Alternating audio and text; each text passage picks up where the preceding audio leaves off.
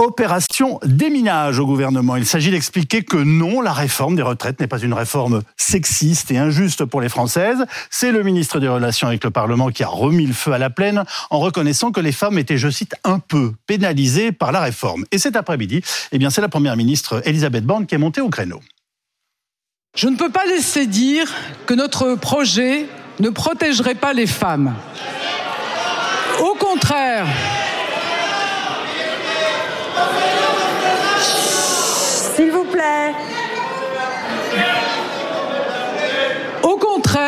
nous réduisons les inégalités inacceptables entre les femmes et les hommes au moment de la retraite. Nous demandons à celles et ceux qui le peuvent de travailler progressivement plus longtemps, y compris des femmes qui ont eu des carrières complètes. Cependant, les femmes continueront à partir plus tôt que les hommes. J'ajoute que les femmes bénéficieront de meilleures pensions. De fait, la réforme contribuera à réduire l'écart de pension entre les hommes et les femmes. Elisabeth Borne cet après-midi à l'Assemblée nationale. Alors, réforme sexiste ou pas, cela donne de toute façon du grain à moudre à ceux qui dénoncent le projet. Ce procès est-il légitime et le gouvernement peut-il rester droit dans ses bottes sans lâcher du lest Avec nous pour en débattre ce soir, Violette Smilbou qui est députée Renaissance du Nord, Emmanuel Grimaud, président fondateur de Maximis Retraite, vous êtes notamment spécialisé dans les bilans de retraite, Henri Sterdignac, économiste à l'Observatoire français des conjonctures économiques, l'OFCE, et Philippe Corbet, chef du service politique de BFM TV. Et nous serons en direct de l'Assemblée euh, nationale dans quelques instants avec euh, Clémentine Autain, députée France Insoumise de Seine-Saint-Denis. Philippe Corbet, c'est donc la première ministre qui est montée au créneau pour dire que non, la réforme n'est pas sexiste, c'est ça? Et c'est assez atypique. Il faut expliquer que la première ministre répond généralement aux questions à l'Assemblée nationale lorsqu'elles sont posées par des présidents de groupe ou des présidents de parti. C'est assez rare, euh, voire exceptionnel, qu'elle réponde directement à un député ou une députée, en l'occurrence, qui n'est pas un président de groupe ou un président de parti. Elle a choisi de le faire. Néanmoins, il y avait une députée euh, socialiste qui posait une question en faisant référence à des propos de Franck Riester qu'on va évoquer en détail. Absolument. Elle a choisi, donc, la première ministre de répondre longuement et de d'essayer de donner une vision complète, selon elle, qui était, euh, qui, qui peut-être n'était pas bien comprise de l'impact de cette réforme sur les femmes. Et elle dit des choses, par exemple, que ne dit pas Franck Riester ou que ne dit pas Franck Riester dans l'extrait euh, qui a fait polémique, c'est notamment que, pour simplifier, la réforme, effectivement, allonge davantage en moyenne le, le, le, nombre d'années de travail ou de, de mois de quotidien, d'annuité, si vous voulez, des femmes, mais ça reste moins que les hommes. Et par ailleurs, pour les pensions, les femmes en, profiteraient davantage. Donc c'est bien d'abord un problème politique. Et d'ailleurs, j'en parlais quand on discute avec des députés, on va voir ce que dit euh, Mme Silbaud tout à l'heure, mais des députés, plusieurs, plusieurs d'entre eux nous ont parlé aujourd'hui de, ont utilisé le mot, excusez-moi, le mot connerie euh, une connerie dans l'expression de Franck Riester, mais certains pensent que c'est plus loin. Un pilier de la majorité nous dit ce soir, vraiment un pilier de la majorité, c'est une faute, une faute lourde. Plus que jamais, il faut écouter ce que disait hier soir sur les chaînes parlementaires le ministre donc des Relations avec le Parlement, Franck Riester. Ce qui se passe, c'est que les femmes, pour pouvoir euh, atteindre leur durée de cotisation, utilisent, et c'est bien légitime et on le conforte dans cette réforme, utilisent notamment des trimestres validés par enfant. Mmh. Et donc, euh, ça leur permet d'accéder plus facilement au trimestre minimum pour pouvoir valider euh, une, retraite euh, sans décote. voilà. Évidemment, si vous reportez l'âge légal, elles sont évidemment un peu pénalisées par euh, ce report de l'âge légal. On n'a jamais dit que tout le monde était gagnant. On, demande un effort, aux Français. Alors, avant de donner euh, la parole à nos invités, Magali Chalet, on va voir avec vous pourquoi les femmes sont effectivement pénalisées par la réforme, si elles le sont. Oui, alors pour mieux comprendre comment les femmes seront pénalisées par cette réforme, il faut d'abord euh, savoir que pour compenser euh, les absences dues aux grossesses et à l'éducation des enfants, les femmes bénéficient de huit trimestres supplémentaires par enfant hein, pour atteindre plus vite l'âge de départ euh, à la retraite. Mais avec ce passage de l'âge de départ de 62 à 64 ans, eh bien les femmes vont peu à peu perdre le bénéfice de ces trimestres supplémentaires. Hein. On va pour cela prendre l'exemple d'un homme et d'une femme qui sont tous les deux nés en 1973, les deux avec deux enfants qui sont entrés sur le marché du travail à 23 ans et qui ont travaillé sans discontinuer. Alors regardez ce que ça donne euh, pour l'homme. Hein. Avec la réforme, l'homme va partir à la retraite à 66 ans, exactement comme avant euh, la réforme. Donc du coup, ça ne change rien pour lui. En revanche, pour la femme, les choses euh, vont changer, hein, puisque avant la réforme, grâce à ces 13 trimestres supplémentaires, puisqu'on l'a dit, elle a deux enfants, elle pouvait partir à la retraite à 62 ans. Or, après la réforme, eh bien, elle devra attendre 64 ans pour partir à la retraite. En clair, avec cette réforme, elle va devoir travailler deux années supplémentaires, alors que l'homme, lui, avec cette réforme, eh bien, il ne va pas devoir fournir d'efforts supplémentaires. C'est en ce sens que l'on dit que cette réforme va imposer euh, plus d'efforts aux femmes qu'aux hommes. Merci Magali Chalet. Euh, Violette Spilbou, comment vivez-vous ces dernières 24 heures qui ont été quand même un peu difficiles pour la majorité? Bah, écoutez, euh, j'ai écouté tout le passage de Franck Rister euh, sur les médias. J'ai écouté notre première ministre cet après-midi mmh. aux questions au gouvernement. Euh, il n'a pas dit autre chose que notre première ministre et ce qu'on dit régulièrement, c'est que aujourd'hui, on a déjà un système de retraite qui est extrêmement inégal pour les femmes et les hommes parce que on a des carrières très différentes. Et donc, la réforme de retraite il faut pas qu'elle soit le mouton noir de toutes les inégalités sociales de la France. Et c'est ça qu'on entend un petit peu avec les critiques simplistes des oppositions. Euh, donc, il y a des réalités. Euh, c'est que nous, on veut corriger un certain nombre d'injustices avec cette réforme des retraites. Et la première injustice corrigée, c'est sur les pensions minimales. Quand on pousse à 1200 euros la retraite minimale, eh bien c'est d'abord aux femmes que ça va euh, être bénéfique puisque ça représente 60% de femmes. donc on ne peut pas dire de façon caricaturale que simplement c'est une réforme injuste pour les femmes. Il y a plein d'avancées sociales. Il y a aussi des sujets qui posent débat et on, va avoir euh, tout le débat parlementaire pour le faire. On va en débattre nous aussi ce soir. Mais est-ce que vous ne vous êtes pas laissé enfermer dans un débat, j'ai envie de vous dire, euh, sur ce qui est juste ou ce qui ne l'est pas, alors que initialement le propos, il était très simple, c'était faut renflouer le système. J'ai envie de vous dire, faut renflouer le système. Alors on peut en débattre et, on, va, le faire avec euh, Monsieur Stardignac dans un instant. Mais euh, voilà, je. Vous avez, raison. Non mais oui, et donc ça veut dire que vous n'êtes plus sur vos j'ai envie de vous dire, sur vos positions et que vous devez en permanence vous justifier d'une réforme, euh, voilà, dans un autre domaine qui est un domaine qu'on comprend très bien, qui est affectif, qui est sensible, et qui est tout simplement la vie des Françaises et des Français. Ben voilà. Et, puis avec 65% de Français qui, dans tout, du coup, maintenant, dans toutes les enquêtes d'opinion, trouvent cette, cette réforme injuste. En fait, ce qui est difficile, c'est que au niveau global, au niveau collectif, euh, cette réforme, il faut que on, explique et on réexplique qu'elle est absolument nécessaire pour les finances de notre pays, pour pouvoir euh, financer les retraites de nos enfants, de nos petits-enfants, et que les pensions soient pas dégradées dans 10 ans ou 15 ans pour les générations futures. Donc c'est vraiment la préservation de notre système de solidarité nationale qui, il ne faut pas oublier, corrige une partie de cette inégalité hommes et femmes. On a plus d'inégalités dans les salaires entre les femmes et les hommes que dans les pensions de retraite. Mais le fait que chacun soit touché individuellement, se projette en voyant son âge, son départ, euh, ce que ça va demander comme effort supplémentaire, ben ça cristallise euh, et les oppositions surfent là-dessus en faisant des généralités et en racontant un peu n'importe quoi euh, dans les médias. Et donc c'est à nous de faire ce travail d'explication. Emmanuel Grimaud, pour l'instant, visiblement, vous n'êtes pas entendu. Euh, le, ministre des Relations avec le Parlement s'est donc pris un peu les pieds dans le tapis, où il a tout simplement dit la réalité, oui, cette réforme va pénaliser un peu les femmes. Je reprends son texte, et j'ai envie de vous dire, quelles Françaises exactement euh, Celles qui ont des carrières hachées? Alors, en fait, très difficile de résumer en, quelques phrases. On peut identifier trois types de profils de femmes. La première chose qu'il faut savoir, c'est que l'âge moyen de départ dans le privé en 2020 et 2021, c'est 63 ans et 4 mois. Oui. Déjà. Donc en partant à 64 ans, on décale pas forcément deux ans pour tout le monde. Et effectivement, c'est les chiffres qu'on a vus qui sont plus ou moins de 6 à 8 mois en moyenne. Ensuite, on va prendre trois profils. Premier profil, c'est une femme à carrière complète avec deux ou trois enfants. Mhm. Effectivement, elle, elle arrive aujourd'hui à l'âge légal à 62 ans avec 175, 180 trimestres. J'ai même eu une femme il y a la semaine dernière avec 201 trimestres. D'accord? Donc celle-là, oui, devra travailler plus longtemps. Si je Dans quelle proportion? Ah ben, si elle arrive euh, une carrière complète avec deux enfants, ce qui, n'existait pas il y a 15 ans. On commence à en voir aujourd'hui. C'est pas encore la, majorité, mais on commence à en voir. Elle va travailler deux ans de plus. D'accord. Une femme qui s'est arrêtée pendant 10 ans d'activité parce qu'elle a eu trois enfants, mhm. elle, aujourd'hui, elle est loin du taux plein parce que les six années pour ces trois enfants, ça compense qu'en partie les dix années manquantes. Les deux années de plus qu'elle va devoir travailler vont la rapprocher du taux plein, voire même lui donner le taux plein. D'accord Sur les carrières très très incomplètes, là c'est la catastrophe parce que le système actuel est injuste dans les méthodes de calcul. La réforme de 2019 aurait beaucoup aidé les femmes, mais on va pas refaire l'histoire. Non. Et cette femme-là, c'est celle qu'on retrouve dans les populations avec les petites retraites inférieures à 1200 euros. Et elles vont effectivement bénéficier de la retraite à 1200 euros. Augustin Dignac, vous voulez compléter cette analyse? Oui, il faut dire. d'après vous? Il faut, euh, pour euh, détourner un peu la question, le problème, c'est que la MDA, c'est complètement périmé maintenant. Le, la, majoration de durée. On ne balance pas un mot comme MDA à l'antenne.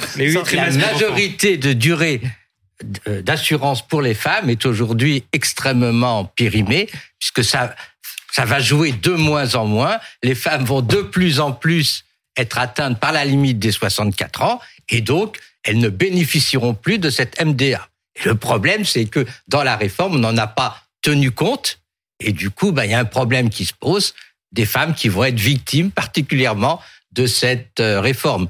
Pour les femmes à carrière complète. Pour les femmes. C'est moins vrai pour les carrières interrompues. Pour certaines femmes, mhm. certaines femmes vont être victimes de, la, de, de, cette réforme. Cette majoration de durée euh, d'assurance ne va plus leur être bénéfique. Et donc, il faudra, il faudra, Madame la députée, je ne doute pas que euh, le Parlement le fera un jour, il faudra réformer euh, les avantages familiaux. Il faut changer la MDA, peut-être dire aux femmes, bah, si vous bénéficiez pas de la MDA en contrepartie, on vous donne la majoration de durée d'assurance, je le rappelle. On vous donne de l'argent. Il faut surtout remettre sur le tapis cette histoire de bonification de 10% des retraites des, des, couples qui ont élevé euh, trois, trois, enfants et plus, qui actuellement bénéficient beaucoup plus aux hommes qu'aux femmes. Donc il y a encore du boulot à faire euh, en ce qui concerne les avantages mm. familiaux. Euh, pardonnez-moi, mais j'ai cru comprendre quand même dans ce que vous nous disiez tout à l'heure, Emmanuel Grimaud, qu'en fait, chaque cas, par définition, est personnel et que c'est ce qui fait, enfin voilà, que, que du coup, c'est ce qui crée une bonne partie de la difficulté dans une réforme de ce type. Pour être très simple, vous avez beaucoup de femmes qui, qui, enfin, qui, qui, qui protestent, qui, vous qui préparez les gens à partir à la retraite en ce moment. En fait, est-ce que ça bougonne? Voilà. La plupart des femmes qui ont une carrière complète avec des enfants, effectivement, avaient cette possibilité de partir à 62 ans. Les réactions qu'on a souvent, on en a quelques-unes qui râlent, effectivement. Et on en a un certain nombre qui disent on savait de toute façon qu'il fallait faire un effort et on fera notre part mmh. de l'effort euh, pour, euh, pour permettre que le système tienne pendant encore 30, 40, 50 ans pour nos enfants, justement. Philippe Corbet, on va ensuite euh, rencontrer, donner la parole à Clémentine Autain. Deux choses. D'abord, j'ai parlé avec deux anciens ministres de Nicolas Sarkozy, qui était ministre en 2010 lors de la dernière réforme qui avait augmenté l'âge légal de 60 62 ans. Deux personnes qui, par ailleurs, soutiennent plutôt cette réforme aujourd'hui, en tout cas, aimeraient qu'elle passe. Et tous les deux me disent, mais au fond, la réforme de 2010, elle était beaucoup plus brutale, pour reprendre le mot de, de l'un d'entre eux, beaucoup plus brutale, beaucoup plus sèche beaucoup plus dur, mais elle avait été présentée comme ça. À l'époque, c'était, et ça n'avait pas été promis par le candidat Sarkozy en 2007, mais c'était crise financière, chômage de masse. Nous n'avons pas d'autre choix que de faire cette réforme parce que nous risquons de perdre le triple A, pression des marchés financiers, etc. Il y avait, au fond, l'idée d'une réforme, euh, pas sacrificielle, mais une réforme de sueur et de, de sang. Là, l'idée, c'est que le gouvernement a fait un choix inverse de stratégie politique, de présenter cette réforme comme juste et porteuse de progrès, comme dit Elisabeth Borne. Et donc, il ne faut pas s'étonner que chaque Français regarde la réforme en détail, non pas en regardant l'équilibre général, mais en regardant son cas particulier. Et c'est là aussi où, pour rebondir sur ce que vous disiez, Madame Subout, effectivement, c'est difficile de demander à une réforme des retraites de corriger toutes les inégalités qui existent dans la société française. Mais c'est bien ça le sujet, c'est qu'il y a des inégalités entre hommes et femmes insupportables dans la société, notamment sur les salaires, et que, au fond, arriver à la retraite, que les femmes, à tort ou raison, aient l'impression qu'il y a mm. une, une, injustice supplémentaire, en tout cas une inégalité supplémentaire, elles peuvent le vivre comme une forme d'injustice supplémentaire. Et c'est aussi ça qui est compliqué. Quand on présente cette réforme comme juste, il faut pas s'étonner que des gens la trouvent injuste pour leur cas personnel. Alors, on va tout de suite. Vous voulez réagir à ce que vient de oui, dire juste sur euh, l'égalité euh, entre les femmes et les hommes. Euh, je pense que, par exemple, l'allongement en 2021 du congé parentalité, c'est mmh. des choses qui favorisent le fait que des femmes puissent continuer à, travailler et moins interrompre leur carrière qu'elles ne l'étaient obligées auparavant. Avant, le fait qu'il y ait un index pour l'égalité femmes-hommes maintenant dans toutes les entreprises qui, qui favorise, on va dire, qui oblige les directions à avoir un dialogue social autour de cette égalité on, on rappelle ce que signifie ce terme d'index, excusez-moi, qui est apparu, si vous voulez, dans, dans, la vie des Français du jour au lendemain et qui n'est pas d'une extrême clarté. Bah, euh, moi, je travaillais à la SNCF, euh, j'étais dans les RH. Chaque année, on avait un rapport à rendre extrêmement détaillé sur l'ensemble des paramètres d'égalité entre les femmes et les hommes, que ce soit sur les horaires, sur le salaire, euh, sur l'évolution de carrière. Mmh. Et ce rapport est présenté devant l'ensemble des organisations syndicales et qui challenge en fait la direction pour qu'on progresse plus. C'est ça d'ailleurs qu'on mettra en place pour les seniors. Avec une efficacité limitée, puisqu'il y a encore des écarts de, de Oui, mais ils ont bien progressé. On était à 40% d'écart entre les femmes et les hommes euh, il y a, il y a une vingtaine d'années. On est à 20% aujourd'hui et, et, et, on va continuer de se battre, femmes et hommes, pour que ça se réduise. Donc c'est ça le principe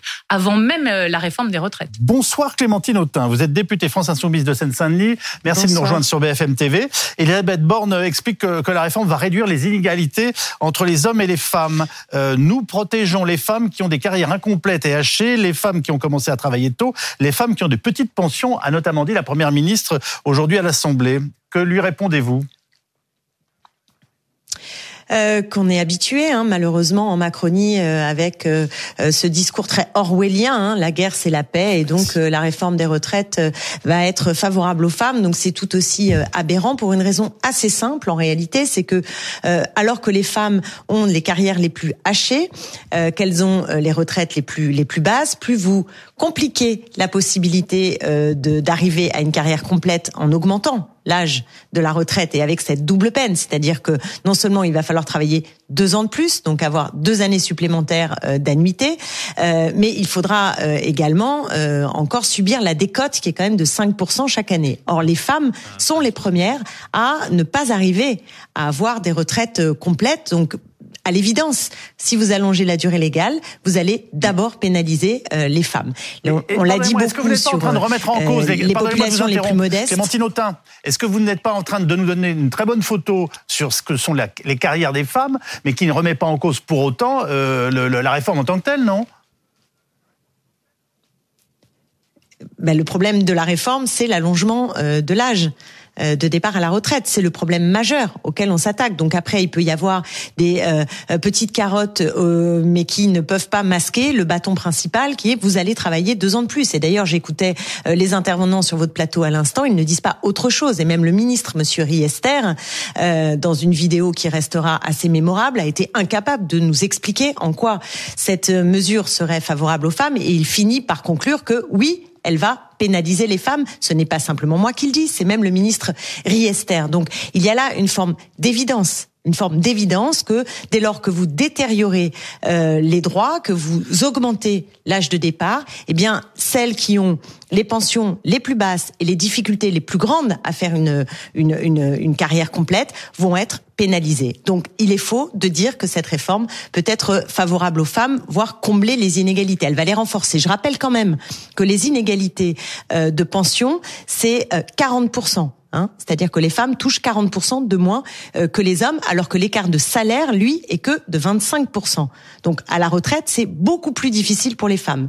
Donc là, vous allez avoir un système qui n'est en rien justifié, puisqu'il n'y a aucune euh, raison impérieuse euh, de faire cette contre-réforme. Le système ne court pas à sa perte. S'il s'agit de trouver, même si on reprend le chiffre de Madame Borne, 17 milliards ou 18 milliards sur une année, honnêtement, comme le dit souvent Monsieur Sterdignac, c'est l'épaisseur du trait. On est capable de le trouver. Il suffit d'aller euh, taxer euh, le capital, les hyper riches, voire de mettre à contribution un peu plus euh, avec la hausse des cotisations que les Français préfèrent à une hausse de l'âge. Hein. On leur a posé la question et dans les enquêtes d'opinion, c'est très clair. Les, les, Français préfèrent cotiser un petit peu plus et on peut moduler cette cotisation. On peut aussi faire payer davantage les revenus du capital. On peut également la moduler en fonction des revenus. Bref, il y a plein de moyens de trouver de l'argent. Il suffirait aussi de commencer par ne pas supprimer la contribution sur la valeur euh, ajoutée, la fameuse CVAE, c'est 8 milliards par an euh, que le gouvernement voilà tient euh, coûte que coûte et tient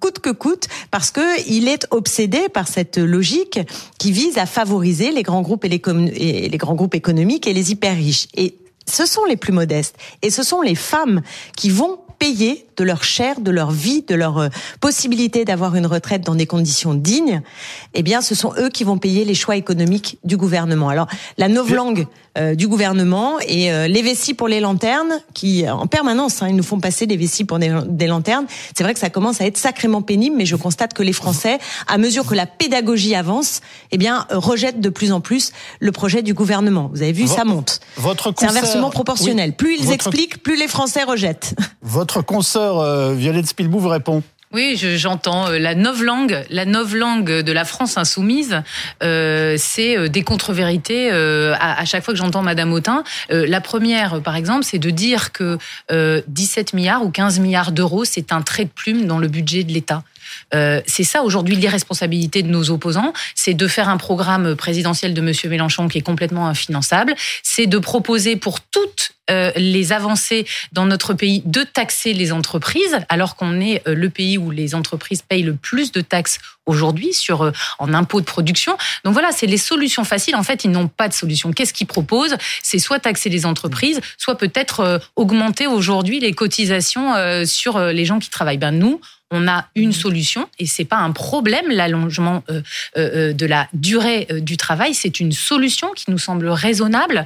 Quand on regarde les autres pays européens, quand on regarde mes amis belges, moi je suis à Lille, je suis députée à Lille et je discutais ce week-end avec des amis de Belgique qui me disaient mais enfin qu'est-ce que vous faites comme histoire? Parce que finalement bon 62, 64 ans, quand on regarde dans les faits, les gens aujourd'hui partent en moyenne hommes et femmes autour de 63, 64 euh, ans.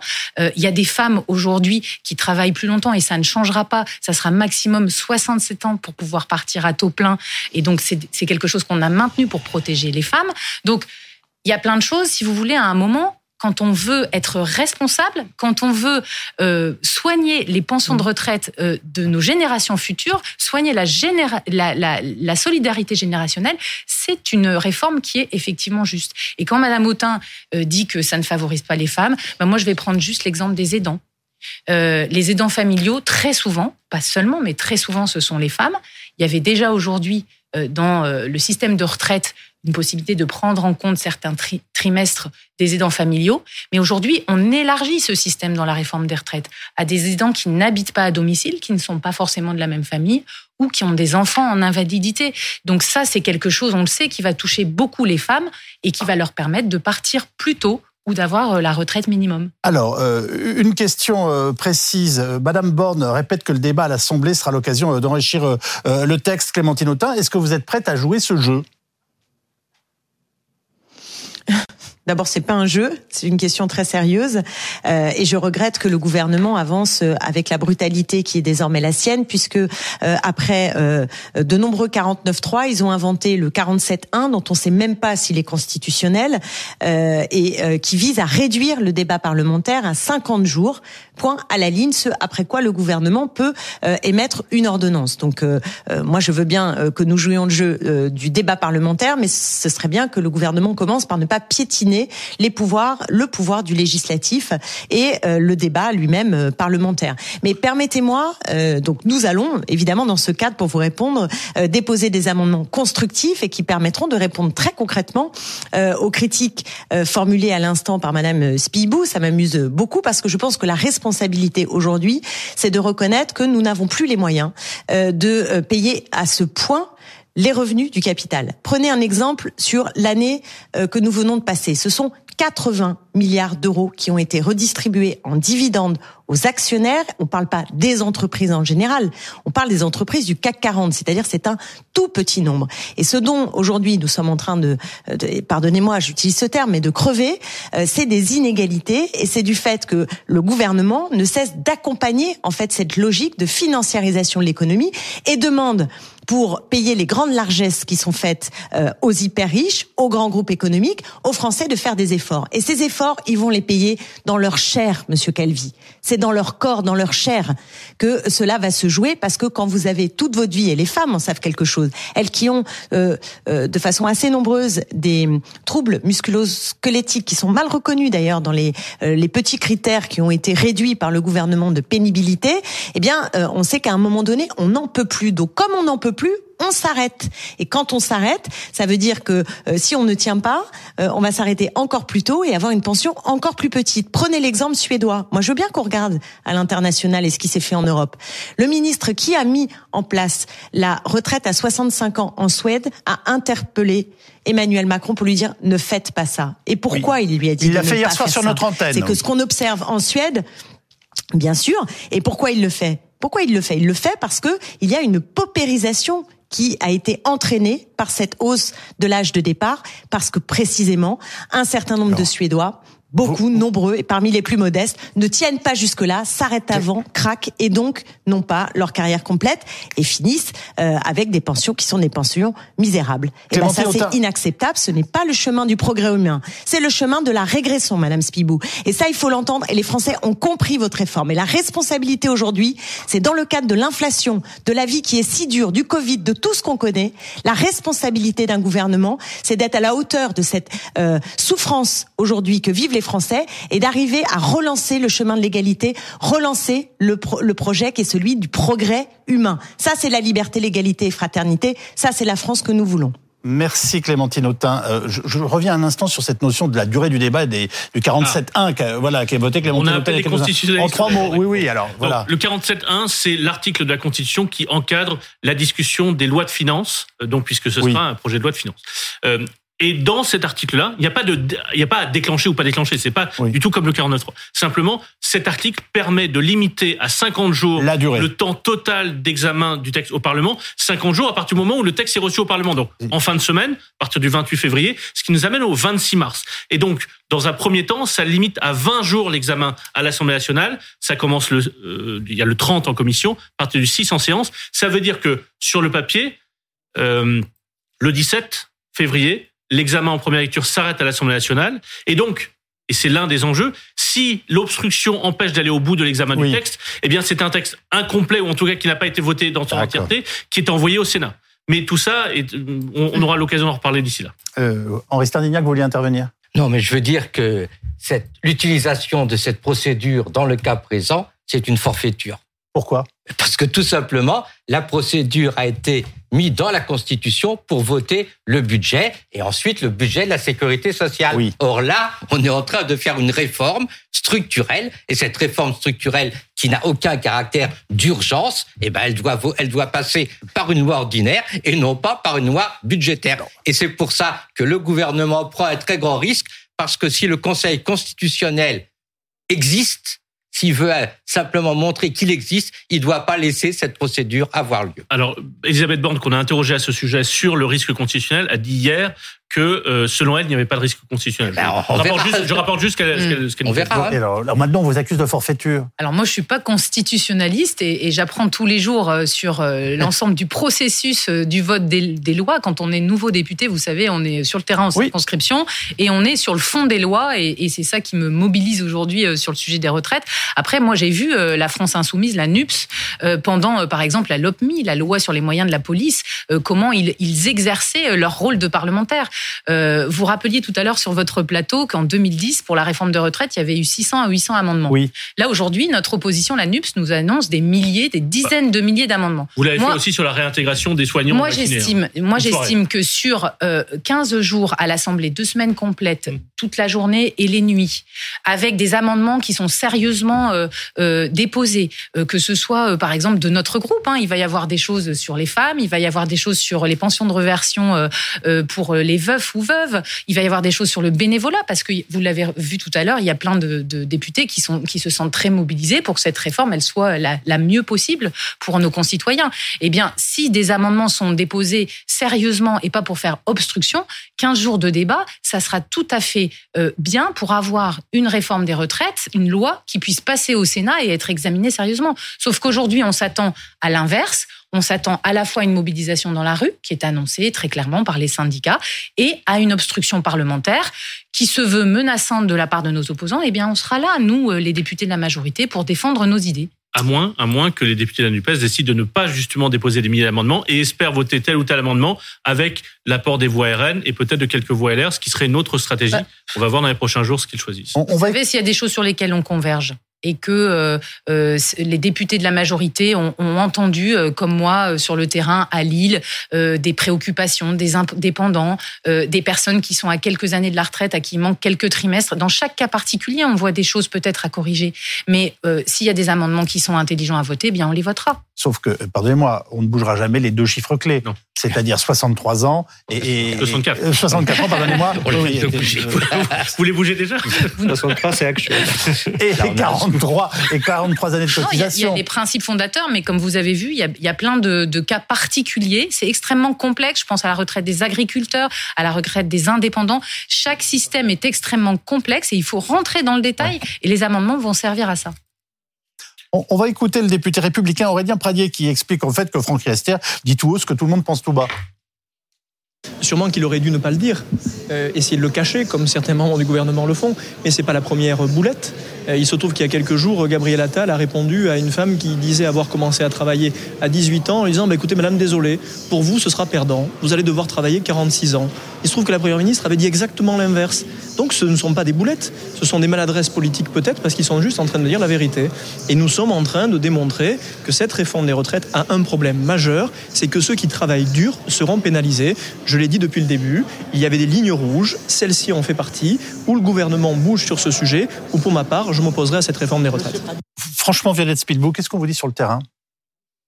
Les Français que vous rencontrez Parce que ça ne doit pas être facile, facile quand même. Non, c'est pas facile. Merci de le dire. C'est respectueux c'est respectueux et, c'est vrai que c'est surprenant parce qu'on voit plutôt dans les médias une certaine agressivité hein, euh, face aux députés de la majorité. Moi, sur ma circonscription, que ce soit à Lille même ou dans mon quartier euh, à Fives, euh, qui est un quartier qui n'est pas spécialement favorable au projet présidentiel, on dit bah ça va être difficile. Bon, on n'a pas tout compris. Pourquoi vous le faites Pourquoi vous le faites maintenant Donc, on a besoin de dialoguer, de discuter. Mais une grande partie des gens que je rencontre me disent ne lâchez pas parce que c'est là-dessus qu'a été élu Emmanuel Macron, c'est là-dessus que vous, vous avez été élu en tant que député, et surtout ne cédez pas, parce que le Ce sont vos électeurs qui vous disent ça, en effet, oui. Mais dans toutes les, enquêtes, j'ai rarement vu une, telle palanquée de, d'enquêtes, euh, d'opinions, euh, euh, qui disent la même chose. En gros, au moment où nous parlons, les deux tiers des Français ne veulent pas de cette réforme. En même temps, moi, je les comprends. Hein. Moi, j'en parle autour ah, de bah moi, y compris à mes amis.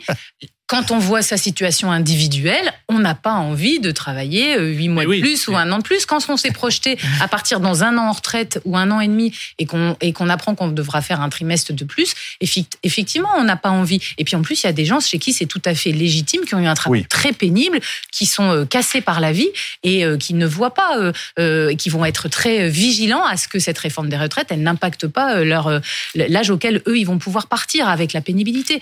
Donc voilà, individuellement, euh, c'est quelque chose qui est impopulaire, mais nous, c'est notre responsabilité. Vous savez, euh, on ne fait pas ça par plaisir. Moi, c'est vraiment parce que je suis convaincue de la nécessité de faire cette réforme des retraites pour mes enfants, pour les petits-enfants, de préserver notre système, que je voterai euh, cette réforme des retraites. Emmanuel Grimaud?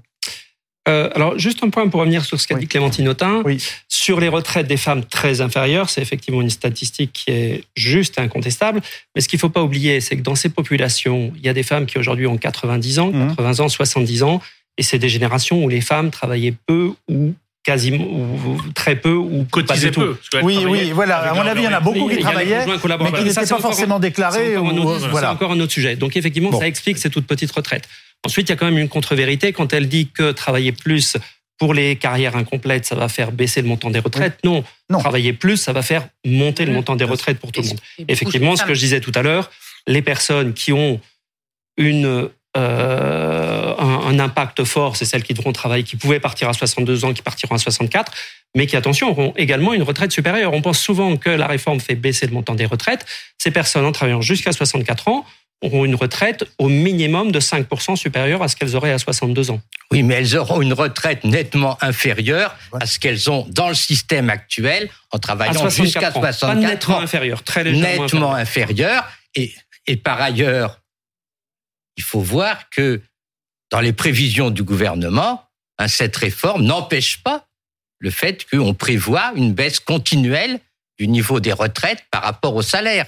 On ne résout pas la question. Hein, quand vous regardez les documents du gouvernement, on voit qu'il prévoit que euh, euh, dans, dans 10 ans, dans 15 ans, le, montant des retraites par rapport au, salaire sera plus bas de 15%. Donc on a à la fois baisse du niveau des, des retraites et report de l'âge d'activité. Et il faut dire clairement, si les Français supportent pas ce report de, de l'âge de la retraite, hein, on n'a qu'à leur dire clairement, il n'y a pas de problème, acceptez une hausse légère, continue du taux de cotisation. C'est une solution qu'on peut envisager. Hein. Et par ailleurs, ben, votre réforme n'en fait pas assez pour les métiers pénibles. Il faudrait généraliser les régimes spéciaux au lieu de les supprimer, de dire on a des métiers qui sont foncièrement pénibles, routiers, euh, maçons, euh, caissières de, de, grands magasins, etc. Et ces gens-là, il faudrait qu'ils aient un régime spécial généralisé, si on peut dire, qui hmm. dit ben, les métiers pénibles, hop, ils partent à 58 ans ou ils partent comme, dans les, comme en Suède, dans les pays du Nord, ils partent sur critères médico-sociaux. Hein. Si vous avez quelqu'un qui est usé à 58 ans, qui de toute façon ne retrouvera pas de boulot, euh, eh ben, qu'on lui donne la retraite au taux plein, ça serait quand même un plus dans notre système. Alors, le bon docteur Sterdignac euh, a signé le, le, dossier médical. Euh, Est-ce que ça manque pas des mesures de ce type? L'évaluation, mais non, l'évaluation finalement, euh, j'ai envie de vous dire, physiologique en, fonction de l'âge d'un certain nombre de, de, gens qui se rapprochent de la retraite et euh, qui sont usés physiquement. Ah bah, il y a déjà. Bah, remarquez, ça s'appelait peut-être la retraite à points, ce que je suis en train de vous expliquer. Non, mais hein. le dispositif pour inaptitude à un certain nombre de, de métiers euh, existe déjà. Il va être renforcé aujourd'hui par la réforme des retraites.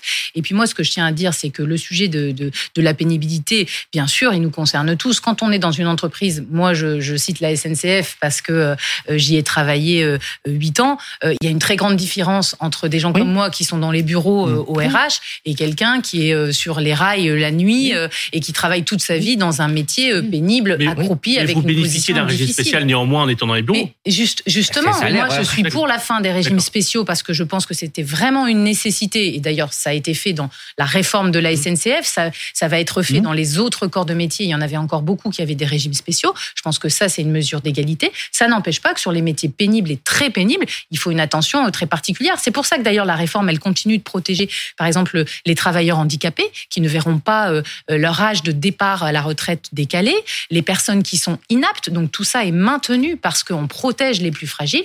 Et puis sur le travail de nuit, il y a des avancées.